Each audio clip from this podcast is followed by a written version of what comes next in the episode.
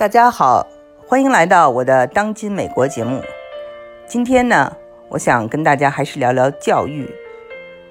中西教育的对比啊，一直是我非常关注的。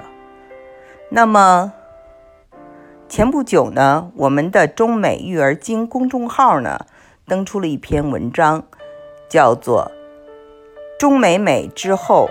教育应该多一点幽默感》。这个呢。也是我的观点，就是我们的教育如果多一点幽默感，多一点放松，让孩子们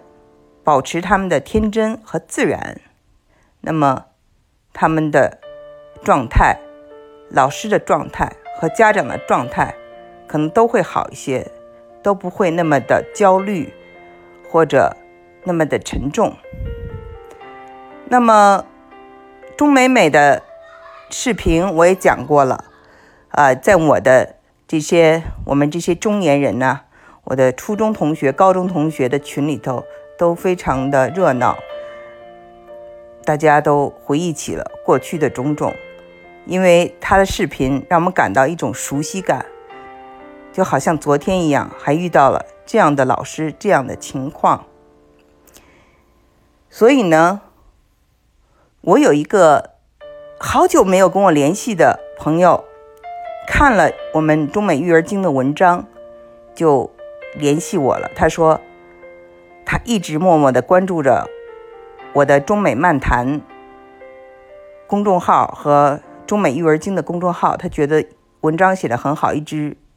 支持我，也希望我能够接着写下去。他呢，其实是我的一个小学同学。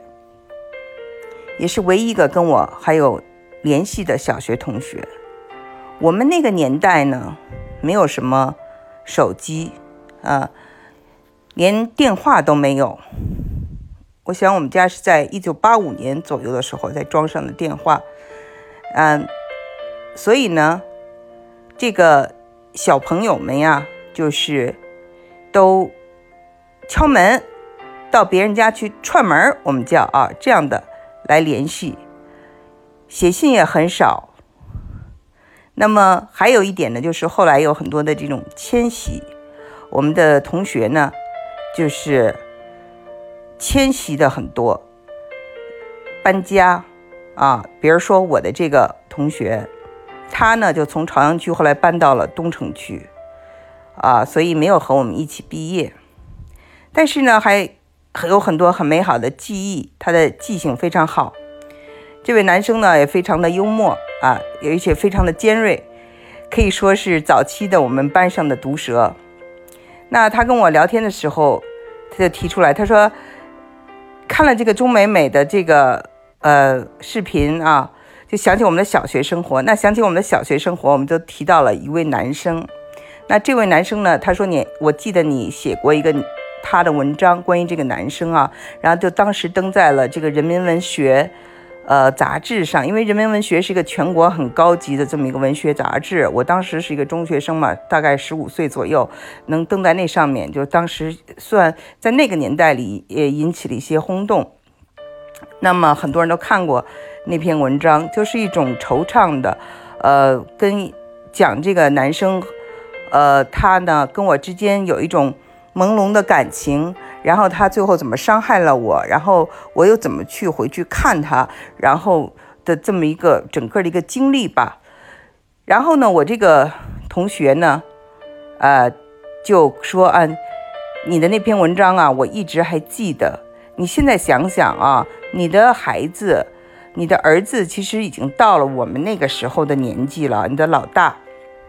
你在呃回回想起那个时候有什么感觉呢？他就问我这个，然后呢，他也帮我分析过啊当时的这个事情，呃，其实挺有意思的。我就觉得呢，首先啊，就是人和人呐之间的感情啊，就是小孩的这种青春前期的这种青春的萌动是非常自然的，就这个东西啊，是我们不能视而不见。或者我们不能够说忽略掉，或者是假装它不存在，这是存在的，而且这不是说是一种思想复杂，也不是一种呃什么呃不道德的事情，就是是一种这个天然的东西。那么我的这个呃同学啊，就是当时呢是他呢是一个旁观者，所以他呢就给我讲述了他怎么看我那时候发生的这个事情。是这样的，就是我们班里头啊，在三年级的时候转来了一位男生啊，他是从安徽来到了北京，那当时还说话呢，就是有这种南方人的口音。呃，我们知道小孩子呢，嗯，都是那个时候都是啊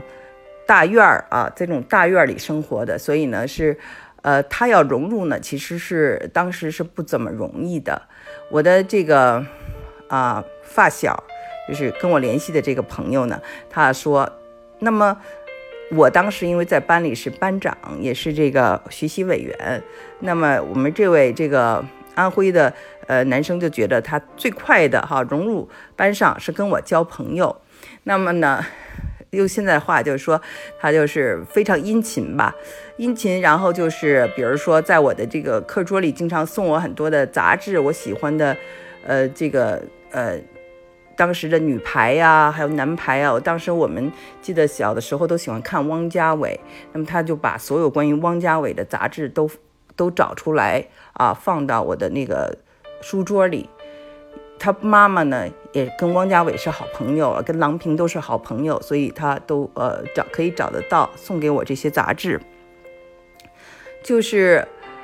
最让我感动的呢，就是在我们小的时候，我不知道其他的女生啊遇有没有遇到这个问题，但是我是遇到过，就是被同学孤立啊，被其他女生孤立，因为我呢是一个假小子，喜欢啊翻墙啊，喜欢嗯打球啊。呃，就是呃踢足球啊，就是很活跃，然后就是不爱学习，但是学习又比较好，这样呢，就是花大量的时间就在玩玩的时候呢，比如说都是这些男生玩的游戏，所以男生就跟我呃比较合合合得来吧，或者说来往比较多吧，因为我也不喜欢跳皮筋儿什么的，然后呢，这可能就是说，嗯，男生比较喜欢。跟我来往，再一个就是我的学习比较好，这样的话呢，就班里呃有一位女生就不太愿意，就发起了这个其他的女生啊都不跟我说话，就是对我进行这个啊，就是这种孤立嘛。那么在这个时候，这个男生呢就在班里的啊，就是有一次选三好生，那提到我的名字，因为我是学习委员，我是。啊，班长，我是生活委员，我是各方面的事儿全全部让我做了哈，就是很辛苦。但是呢，就是在举手的时候，很多女生就不敢举手，因为那个女生呢，就是是他们的这种像大老大一样的。然后呢，这位新转来的安徽男生呢，他就举手了，他是第一个举起手来的。就后来呢，越来越多人举手，最后那一年我还是当上了三好学生。所以呢，我非常感谢他。然后呢，呃，我们就经常在一起玩啊，都是拍洋画啊，玩弹球啊。然后呢，也经常去就是参加那种课外小组啊。我记得就是一起那个学习《东方少年》的这个文章，啊，我当时特别喜欢这个曹曹文轩的文章啊，他也特别喜欢。但是我们有很多的不同的爱好，比如说他特别喜欢那个，就是。呃，冰心，我当时就喜欢萧红。萧红在那个时候，不要说是小学生，就很多中学生、大人都不知道。所以我们的爱好是稍微有点不一样，但是这不影响我们成为很好的朋友。那么后来呢，就在那个时候呢，就是男生跟女生稍微一接近呢，就有人会起哄啊，会有人就说啊，你们思想复杂。然后呢，就他就。极力的掩饰，我呢就是从来就是一个，到现在都是吧，我就觉得活到这么大岁数，也就没有是一个就是喜欢掩饰自己的人，反正这样也也活下来了，还活得挺好吧。就是我不觉得有什么需要呃就耻辱感啊，或者是怎么丢人的。但是呢，他呢就突然间不跟我来往了。然后呢，到后来呢，呃，我们学校里头又开始有这个保送的名额。那我呢，虽然不爱学习，但是学习呢，确实是一直都是全校第一。所以呢，老师们就保送我，因为我有在那个班上做很多事，什么打扫厕所呀、拔草啊，大家知道的哈。就是老师总是觉得啊，这些事情就去叫我，因为我我是一个比较就是男生一样的女生嘛，所以这个做什么都很愿意去做，都很开心的去做。所以呢。这个事情呢，就是没有想到呢，就是他他的家长呢就不干了，就觉得凭什么不保送我们家的孩子？虽然我们家孩子是学习没有他好，但是我们家孩子这个呃人缘好啊，呃，所以呢，就是另外我们呃就是到了这个北京啊以后啊都是领导了，就是父母都是领导了，所以到学校去施压。那么领导去施压，在那个时候啊，在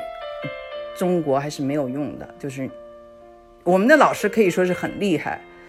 我其实对他们是有意见的，有时候他们说话是很伤我们的自尊心的。我去替同学还打抱不平过，老师气的啊，说你给我出去啊，把我就给叫出去到外面去了。结果就到外面去荡荡秋千了，老师更生气了。但是呢。我也从来没有送过老师任何礼物，也没有跟老师有任何近距离的来往。可是这个时候，全校的老师，每一个班上的老师，包括我们的班主任，所有的人都站在我这边，就是说，以官啊有呃来压这个学校，学校当时就顶住了这种压力，就是不买你的账。结果后来呢，呃，我这个同学呢就转学了。那在这之间呢，他就是。特别的，就是从那个友谊就变成一种仇恨，然后呢，对我就态度特别的不好，就是那种视而不见，呃，或者说一些非常难听的话，就说哪哪凉快哪待会儿去啊，就这种。呃，我呢就觉得，一方面呢，就是他可能觉得。他喜欢一个女生是一件很丢人的事儿，这事儿不要让别人知道，让人觉觉得他思想复杂。再一个呢，又是有了利益冲突了，所以呢，我们的同学呢，就是在那个时候啊，没有他就是发育的早，因为他在我们那个年代啊，就五年级的时候已经身高一米七五了，就长得很很高了，所以呢，也没有那么多的心计。那他的这种种种思想呢，就是一个就是一种社会的压力，一个就是啊这个，嗯，有了这个保送，其实我当时就很伤心，我觉得呀，这个保送算什么呢？其实也就是我们朝阳区区重点一个中学，我完全可以自己考，我就真的特别想把那个保送名额送给他，这样我们能保持友谊，比什么都重要。这个让他上一个好学校，我也很开心。我也可以跟他去考一个学校，又不是考不上。那么，可是就是有这么一天，这个这个他这个人就走了，你看到他的那个桌子就空了，没有一声再见。最后呢是非常怨恨的那种眼神，我真的是呃很长时间都忘不了。所以呃。后来呢，到了中学的时候，我又去找了他一次，他就是对我进行各种挖苦啊、嘲笑啊，啊，然后又让我入团呢，然后就说一些嗯比较庸俗的话题。我当时就是就是写了一篇这个小说，就叫《夏天再见》啊，那就说像他这样子呃。其实有的时候掩饰自己的真诚，到了最后就真的没有真诚了。其实也是一种生存办法，在这个世界上也活得挺好的。可是我就在想，假设那个世界更加宽容一点，啊，这些小孩子们的一种心理或一种自然的表现，它不是一种思想复杂，或者不是一种丑陋，它只是一种啊美好呢？当然，我的这个跟我联系的这个朋友说，啊，他也有利用你的，就是通过你啊，这是我们的班长，就打入我们这个呃这个圈子里啊，他就是这么说的。但是我想，小孩哪有那么多的心机啊？我我不知道啊。但是整个这个故事呢，就是一个我觉得跟我的现在的呃儿子啊女儿他们班上就很不一样。我的儿子和女儿他们在美国就跟我说，呃，班上老师绝对不会呃管这个小孩儿啊有没有男朋友女朋友。如果谁有了男朋友或女朋友，还特别的高兴的去告诉别人，就是很主动的，就很得意的，因为觉得哇，这有人喜欢，有自己的好朋友是一件很美好的事情。所以呢。我当年啊写那篇小说，就是有感于一些非常美好的东西被摧毁后的一种遗憾。那么今天呢，呃，再一次谈这个问题，我在下一期呢还要讲，就是说，那么当时的这种啊，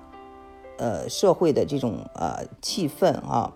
或者是那个嗯，像他这样的这种选择啊，去要。过早的去比较世俗化的这种人生选择，呃，给我很大的一个震撼。那后来，在我后面的这个上了初中啊，上了高中，